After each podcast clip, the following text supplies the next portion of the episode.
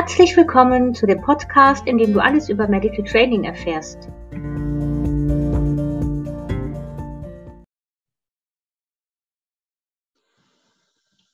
Hallo liebe Nicole. Schön, Hallo liebe Anja. Freue mich. ähm, Nicole, wir nehmen heute die erste Folge von dem Podcast auf, in dem sich alles um Medical Training dreht. Das heißt, der Medical Training Podcast. Und ähm, bevor wir jetzt inhaltlich loslegen, haben wir uns überlegt, dass wir ja, uns einfach in der ersten Folge erstmal kurz vorstellen, damit alle Zuhörerinnen wissen, wen sie vor sich haben. Sollen wir das machen? Ja, ist okay. Also, dann fange ich an. Jawohl. Mein Name ist Nicole Stein. Ich bin Tierärztin und habe die Zusatzbezeichnung Verhaltenstherapie. Das heißt, ich beschäftige mich ähm, im Moment jetzt mittlerweile ausschließlich mit Verhaltenstherapie.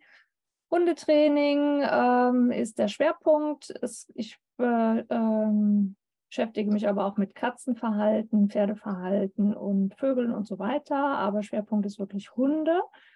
Und ähm, ich hab, beschäftige mich schon lange mit Tiertraining und bin ähm, ja, habe meine Ausbildung, meine Wurzeln, was das angeht, auf dem Scheuerhof, Tierakademie Scheuerhof mit äh, Viviane Tebi, Michaela Harris und Lisa Peitz. Und wer den Scheuerhof kennt, weiß, dass man da an Bob Bailey nicht vorbeikommt. Das heißt, ähm, ihr werdet auch von mir immer wieder ganz viele Tipps äh, hören, die ich von Bob Bailey habe. Ähm, der Name wird auf jeden Fall öfter fallen.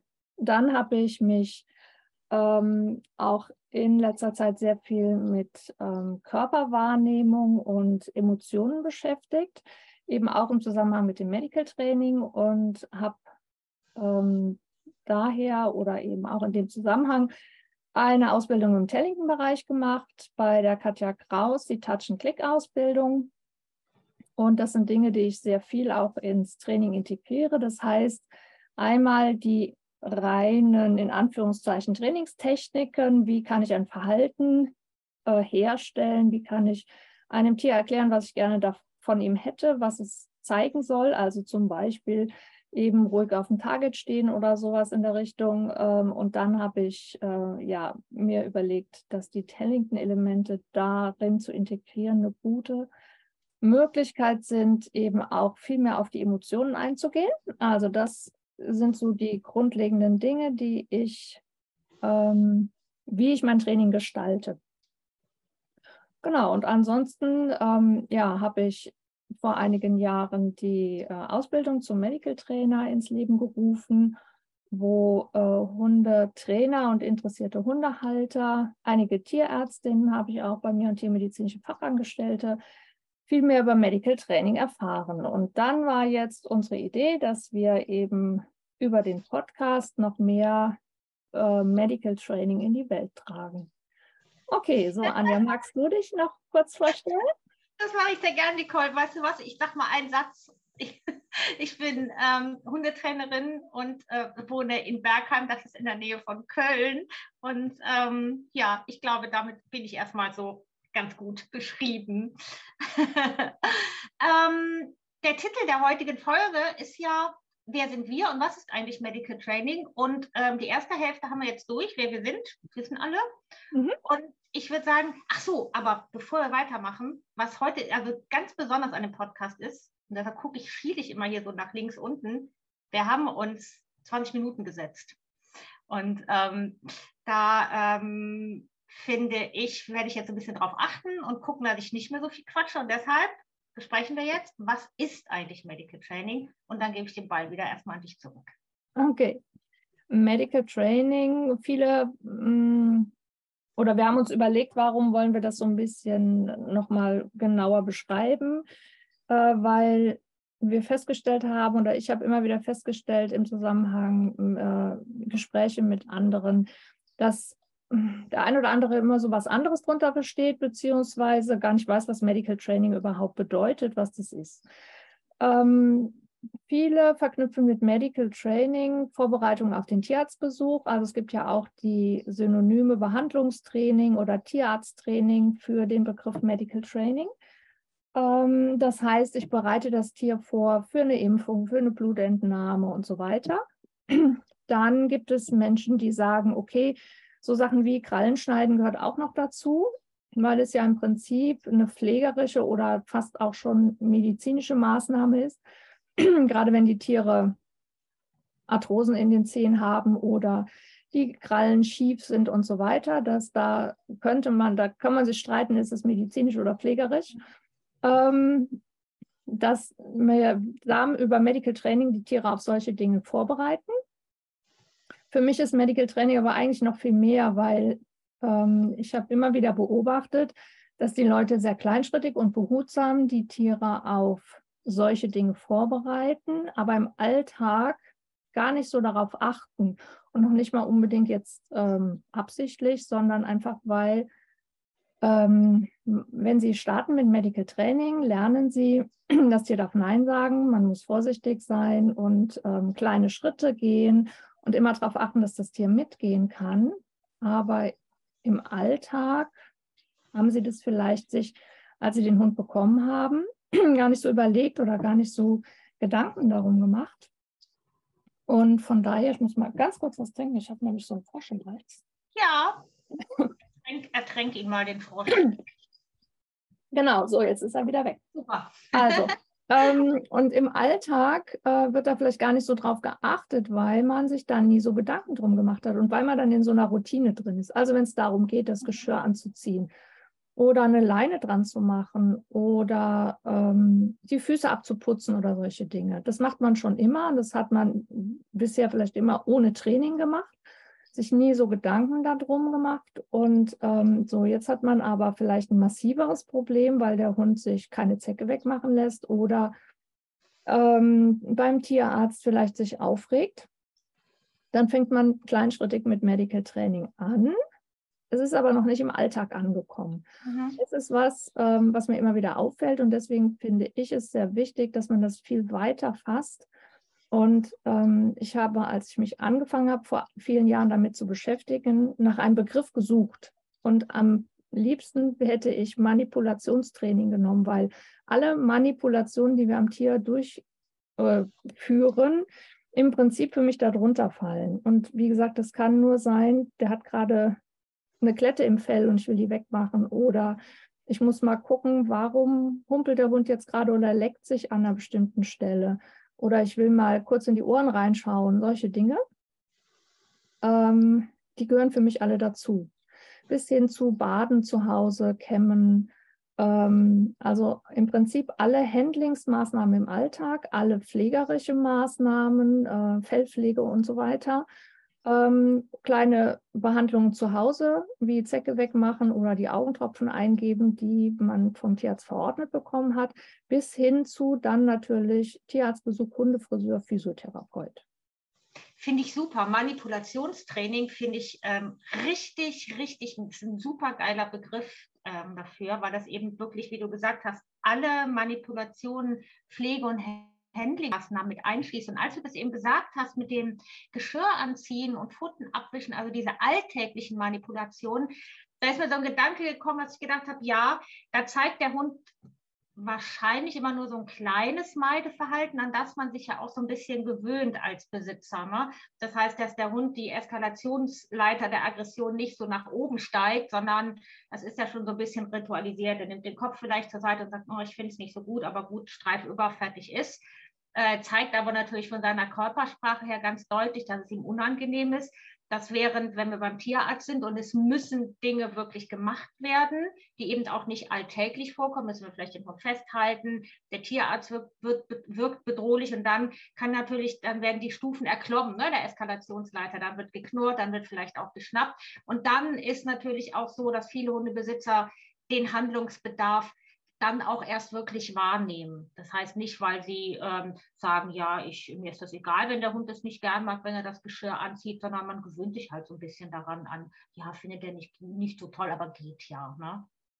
Genau, und ähm, da ist ja, das ist ja fließend. Also ähm, da ist nämlich die Frage, ähm, ab wann wird es so, dass man sagt, jetzt muss ich was tun. Ja. Ne, und ähm, für mich gibt es da halt keine Grenze in dem Sinne oder es, ich finde sie schwierig, die zu stecken. Natürlich muss man immer unterscheiden, da werden wir auch im Laufe des Podcasts noch drauf eingehen. Ich habe eine Akutsituation und jetzt muss irgendwas sein. Oder ich habe eine Situation, wo ähm, ja, die immer wieder jeden Tag vorkommt oder was weiß ich, regelmäßig einmal die Woche oder so. Äh, das sind so Dinge, ähm, die sind ja nicht die, wie soll ich sagen, lebensnotwendig, keine Notfallsituation. Äh, und wenn da, ist immer die Frage, wie ich das definiere. Es gibt Menschen, die sagen, ah, ist egal, ist meine Wohnung dreckig, wenn die Füße dreckig sind und andere sagen, geht gar nicht. Ohne äh, Füße abputzen darf der hier nicht rein. Aber im Endeffekt, ähm, ich sage mal, Notfall ist für mich, wenn der Hund verblutet oder so und dann nachher tot ist. Und zur Not muss ich halt die Wohnung putzen. Ist dann halt so. Also das ist so meine Meinung, aber jeder hat vielleicht da eine andere Einstellung zu. Ähm, und da finde ich, das ist total fließend. Also ab wann wird es wirklich schwierig für den Hund? Und ähm, für ihn ist es ja kein Unterschied, ob ich mal nur die Füße abputze und er sagt, oh, blöd, aber okay, kann man aushalten. Oder ähm, jetzt muss ich irgendwas machen, was ihm wehtut oder wo er wirklich Angst vor hat.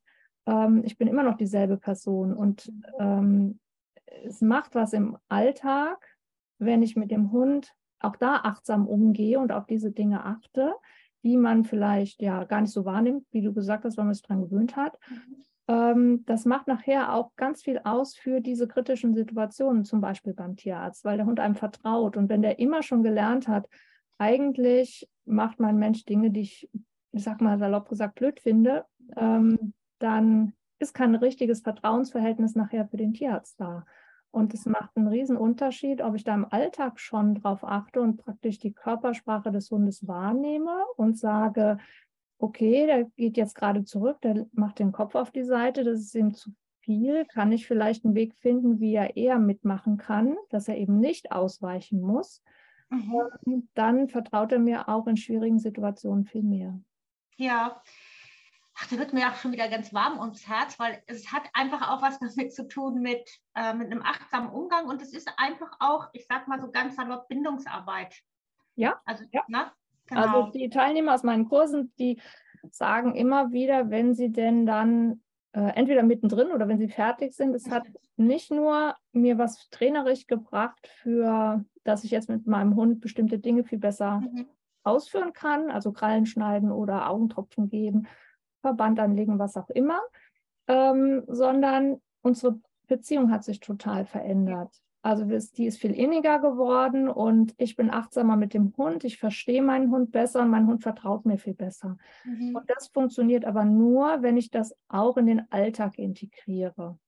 Ähm, weil sonst ähm, ist es so, äh, ja, äh, wir trainieren für die Extremsituationen und es hat einfach keine Grundlage. Also es ähm, funktioniert nicht so gut.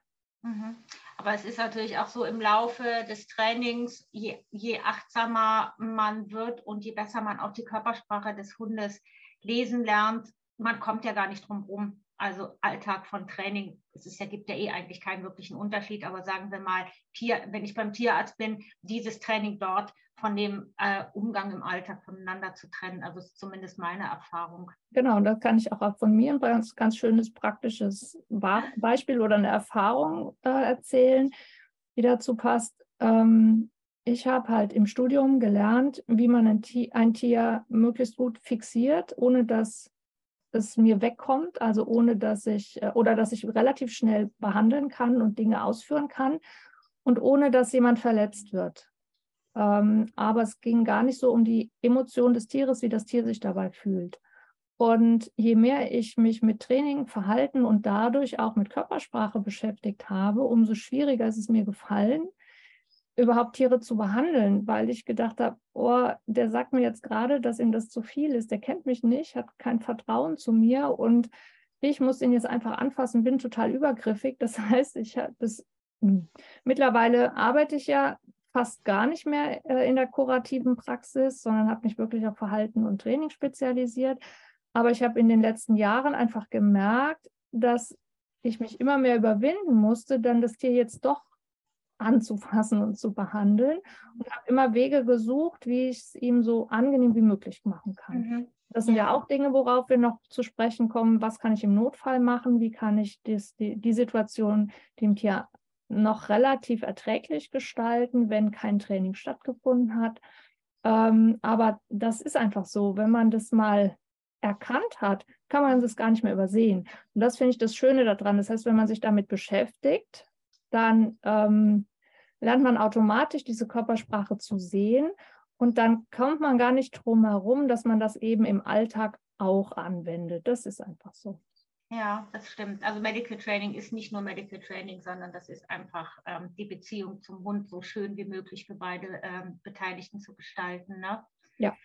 Ähm, jetzt haben wir noch, ähm, wir wollten noch so ein paar besprechen, nämlich wieso dich die Leidenschaft fürs Medical Training so gepackt hat.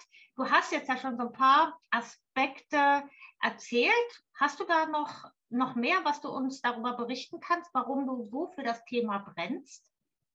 Ja, so ein bisschen habe ich das ja schon angesprochen. Also genau. zum einen, dass es mir immer schwerer gefallen ist, mich ähm, dann wirklich meine Arbeit zu machen.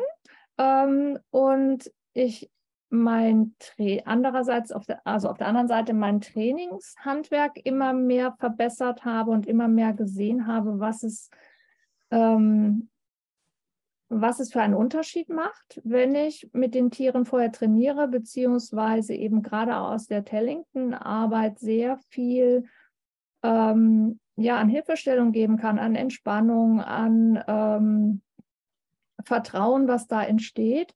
Und ähm, wie schön es ist, das dann eben an andere weiterzugeben und zu sehen, das ist jetzt so salopp gesagt, äh, dass es funktioniert und mhm. diese schönen Rückmeldungen, die ich bekommen habe. Und äh, von daher, da ich nun halt Tierärztin bin und mich viel mit dem Training beschäftigt habe, liegt sehr nah, dass mich das Medical Training sehr interessiert und ähm, diese ganzen Erlebnisse, die ich hatte, die haben mich so fasziniert, dass mhm. ich einfach da, wie soll ich sagen, nicht mehr von wegkomme. Und es ist mein, meine Berufung, sage ich mal.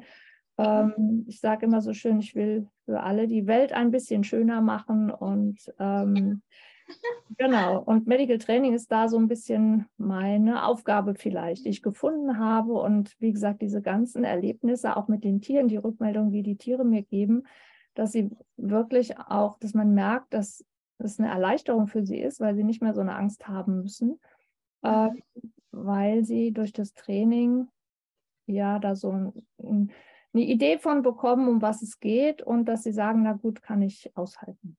Ja, finde ich ähm, total schön, deine Erklärung. Vor allen Dingen ähm, ja die Idee, dass wir einfach oder dass du das Leben ein bisschen schöner machst für Tiere und vor allen Dingen ja auch, auch noch für ihre Menschen, die ja dann auch nicht mehr so gestresst sind, wenn sie bei ihren Tieren ja Manipulation vornehmen müssen. Ne? Ja. Ähm, ist ja auch immer noch mal so ein wichtiger Aspekt. Also mein Leben hast du und mein Leben und vor allen Dingen das von Oliver hast du viel schöner gemacht, weil ich bin ja auch bei dir in der Ausbildung und ähm, ist ja nicht so, als hätte ich nicht vorher schon mal so eine Idee gehabt von Medical Training, aber ich habe bei dir ja auch echt so mega viel gelernt und tue es ja auch immer noch. Deshalb kann ich alles unterschreiben, was du bisher gesagt hast.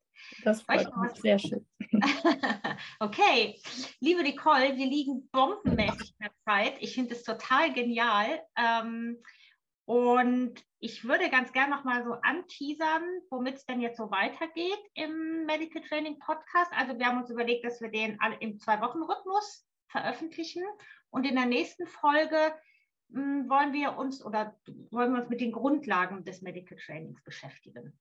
Genau. Wir haben uns überlegt, also was ähm, brauche ich als erstes Mal? Man hat es ja auch in, ich sag mal, der Norm normalen, hört sich jetzt blöd an, aber Gehorsamsübungen, wie auch immer man das nennen will, Grundausbildung, die man dem Hund zukommen lässt, bevor man anfängt mit irgendwelchen Sportarten, also Dummy, Agility oder sonst was, muss man ja immer zum Beispiel die Begleithundeprüfung machen. Mhm. Da gibt es ja auch bestimmte Grundlagen, die der Hund lernen sollte, weil man da auf die anderen Sachen aufbaut. Und beim Medical Training, finde ich, ist das ähnlich.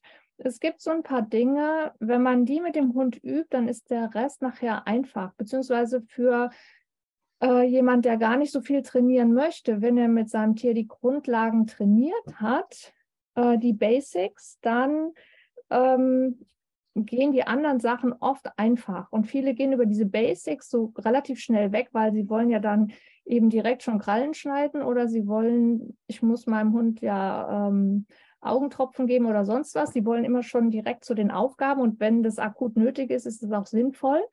Aber äh, wenn ich mir eine gute Basis und solides Fundament schaffe, dann habe ich auf jeden Fall ähm, es nachher viel einfacher. Das ist ja wie überall im Leben so. Mhm, okay, gut. Ja, damit werden wir uns beschäftigen beim nächsten Mal. Was sind die Grundlagen? Super, Nicole. Gut, dass du jetzt aufgehört hast, weil ich merkte, ich würde ganz nervös, weil ich dachte, Nicole, du sollst sonst noch nicht alles verraten. Nein, mache ich nicht. Also, das okay. machen wir dann in 14 Tagen. Ja, genau. Ähm, Nicole, möchtest du zum Abschluss noch irgendwas sagen? Haben wir irgendwas vergessen? Ist dir noch was wichtig? Ich denke, wir haben alles soweit gesagt. Was mir wichtig ist, wie gesagt, dass ich im Medical Training ähm, Mensch und Tier wohlfühlen und mhm. sich gegenseitig respektvoll behandeln. Und ähm, ja, ich finde, das ist eigentlich so schön das Ganze abgerundet. Hast du ganz wunderbar gesagt. das kann ich echt voll, voll unterschreiben, liebe Nicole. Okay, Nicole, mach's gut. Dann würde ich sagen, sehen wir uns in zwei Wochen. Genau, bis dann. Tschüss. Tschüss.